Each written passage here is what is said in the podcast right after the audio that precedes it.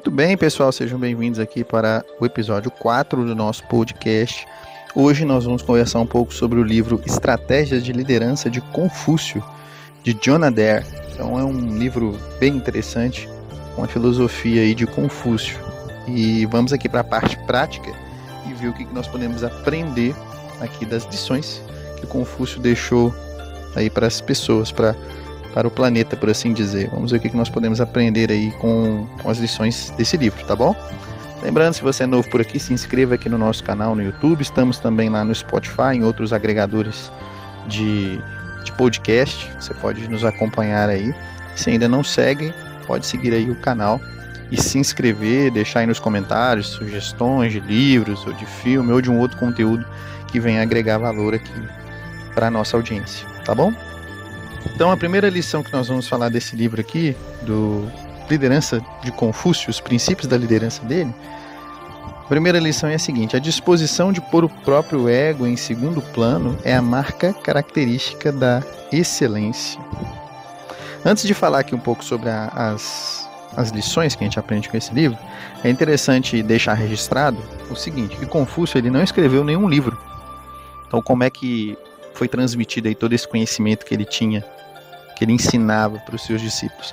Na verdade, foram os próprios discípulos dele que fizeram uma coletânea dos pensamentos e dos ensinamentos da filosofia de Confúcio e tornaram essa essa filosofia, esse conjunto de ideias de um livro.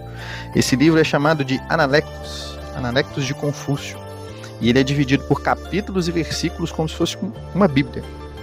Então, para facilitar aí a encontrar as ideias específicas, as filosofias específicas de Confúcio, organizaram aí como se fosse uma Bíblia, um manuscrito com, com versículos e capítulos, os ananectos de Confúcio. Então é bem interessante, o que mostra que realmente ele era um líder é, muito prático, era um líder realmente eficaz, era o fato de não ter escrito um livro, mas os próprios discípulos dele, por perceberem o seu exemplo na liderança, o seu exemplo em exercer essa liderança, organizaram este livro o que tornou possível que nós tivéssemos acesso aos pensamentos e à filosofia dele. Então a primeira lição é: disposição de pôr o próprio ego em segundo plano é a marca característica da excelência e da liderança. Confúcio menciona que a liderança genuína exige se livrar de traços de egoísmo. Liderar significa mostrar aos outros o caminho, especialmente por sair e seguir na dianteira. Então a verdadeira liderança, ela não ensina o uso de força para competir, é, ou para compelir outros a se moverem contra a sua vontade. Então, a liderança verdadeira, genuína, ela envolve convencer os outros, persuadir pessoas a seguirem um determinado caminho, a seguirem um determinado comportamento, mas fazer isso sem o uso da força. Então, muita gente aproveita talvez a autoridade que tem ou a influência que tem para oprimir as pessoas, por assim dizer, para mandar nas pessoas, e acredita que isso seja liderança, o uso da força, o uso da autoridade, o uso da influência para persuadir pessoas a fazerem coisas contra a sua própria vontade, quando na verdade a liderança genuína nada tem a ver com isso, conforme deixa bem claro aí o próprio Confúcio, uma das primeiras lições que nós aprendemos aí no livro. Então, um líder de verdade, ele coloca o seu ego de, lago, de lado, ele não se preocupa em, em mandar, em exercer o controle sobre as outras pessoas, mas a liderança genuína, ela, o principal expoente dessa liderança é justamente o, o, inverso, é as pessoas seguirem as ideias, o conjunto de ideias, uma filosofia, ou seguirem as sugestões de boa vontade, por vontade própria, e não porque alguém mandou, e não porque alguém que tinha autoridade a forçou a fazer algo é, que ela não queria. Então isso é bem interessante, é uma primeira ideia que esse livro vem trazendo. E o próprio Confúcio é um excelente exemplo disso, afinal de contas, ele não escreveu um livro, mas os discípulos dele fizeram questão de colocar aí num livro, colocar por escrito, de assentar as ideias, as filosofias e os ensinamentos dele para gerações posteriores, o que é realmente fantástico, é uma demonstração de que ele era com certeza um grande líder e que os princípios de liderança dele funcionam muito bem mesmo hoje. Mesmo hoje no mundo moderno, no mundo globalizado, esses princípios de liderança funcionam muito bem. Então essa foi a primeira lição que nós aprendemos aqui ao avaliar os princípios de liderança de Confúcio. A lição número 2 desse livro é a seguinte: O exemplo, bom ou mal, é contagioso. Um capitão medroso torna medrosa uma tripulação. Se o líder manca, todos os outros começam a mancar. Bom, o que que esse princípio aqui de Confúcio ele destaca para nós? Ele destaca uma verdade interessante e que muitas vezes é ignorada por aqueles que estão em cargos de liderança. Palavra e exemplo devem sempre andar de mãos dadas. Então, se você exerce um cargo de liderança, ou se você almeja exercer um cargo de liderança, você deve se lembrar desse princípio de coesão que deve existir entre aquilo que você fala e aquilo que você faz. Palavra e exemplo devem sempre andar de mãos dadas.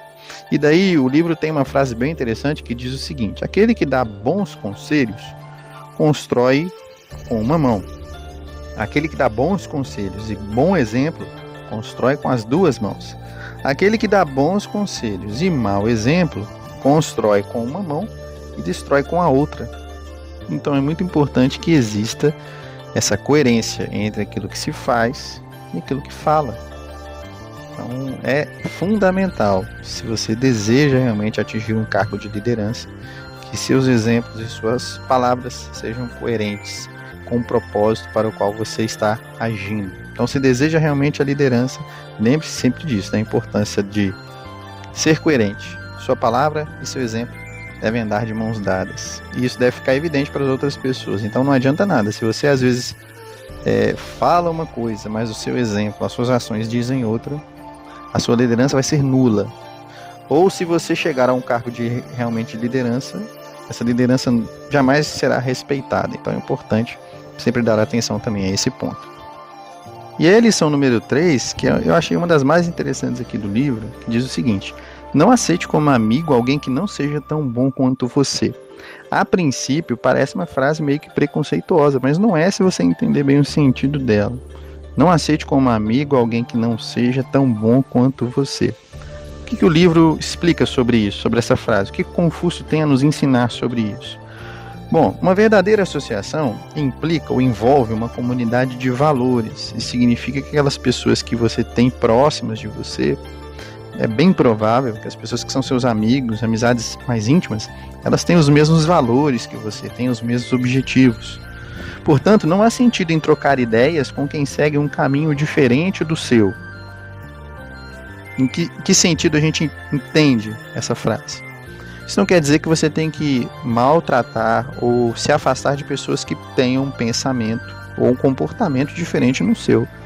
Sabemos que não existe espaço para isso. Então não temos preconceito nenhum com quem pensa diferente, ou com quem age diferente, ou com quem tem princípios diferentes dos nossos. Não é isso que Confúcio tinha em mente.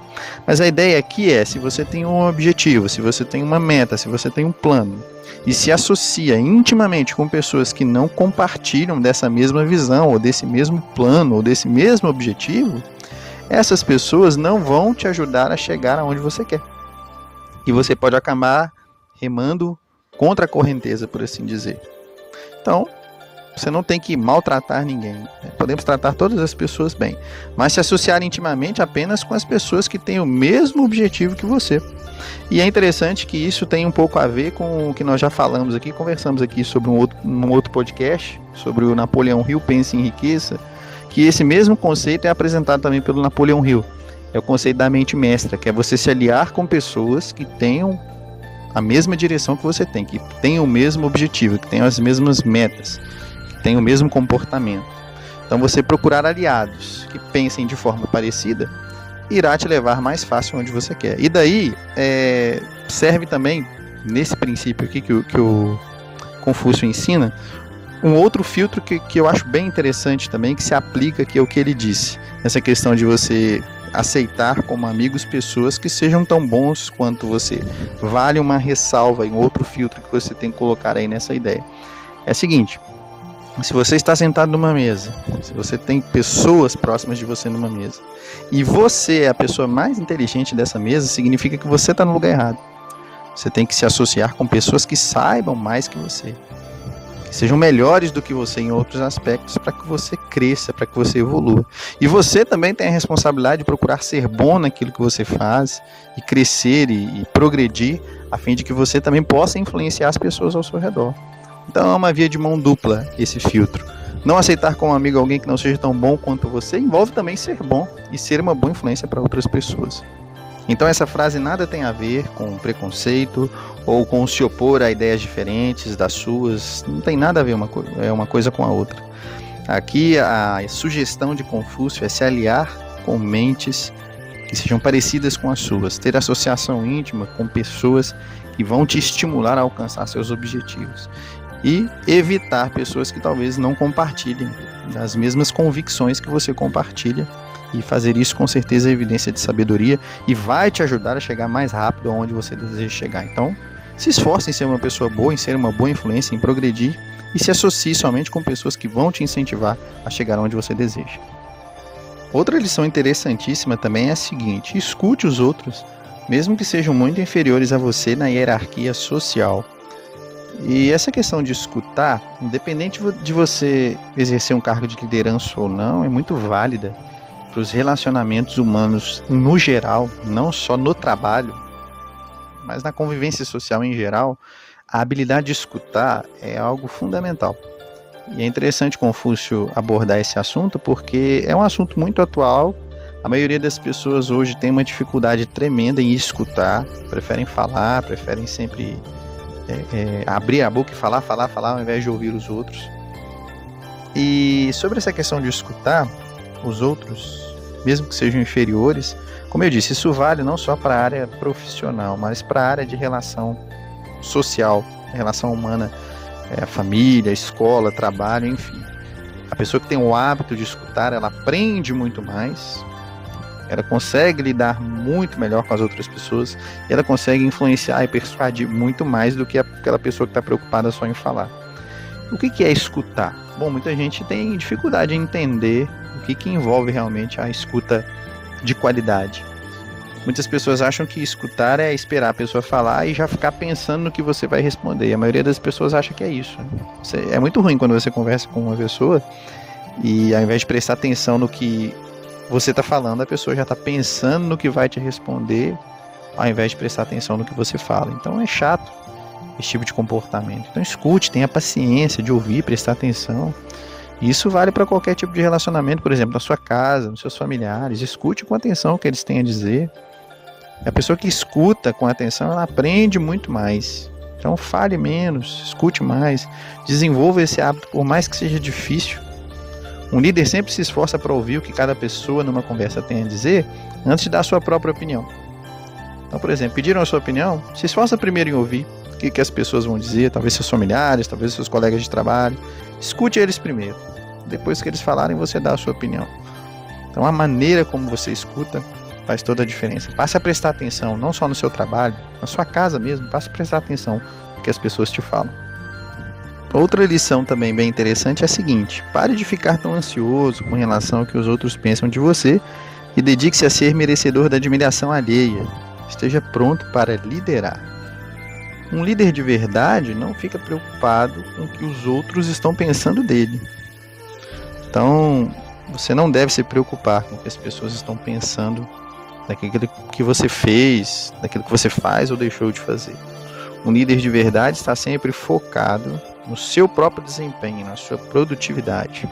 Então, se você quer realmente ser um líder de verdade, quer seguir as estratégias de liderança de Confúcio, você precisa manter o seu foco apenas em si, em si mesmo, no seu desempenho, na sua produtividade. E quando você se dedica a esse ponto, as pessoas começam a lhe admirar. Agora, a pessoa que faz o contrário, que fica preocupada demais com o que os outros estão achando do que ela está fazendo ou deixou de fazer, dificilmente essa pessoa vai longe, dificilmente ela chega a ter a influência necessária para liderar, quer seja na família, quer seja na escola, quer seja no trabalho. Então, o líder de verdade está sempre preocupado ou está sempre focado, com a sua atenção voltada para si mesmo, para seu desempenho, para sua produtividade. Está sempre preocupado em como ser uma pessoa melhor a cada dia. Então foque nisso, foque em melhorar 1% a cada dia. É, sempre existe uma maneira melhor de se fazer uma coisa do que aquela que nós já estamos fazendo no momento. Então, se você já tem um, uma maneira de fazer uma determinada coisa e faz bem, pense no seguinte: olha, existe uma maneira de fazer um pouco melhor. Então, como que eu posso melhorar um pouco nesse quesito?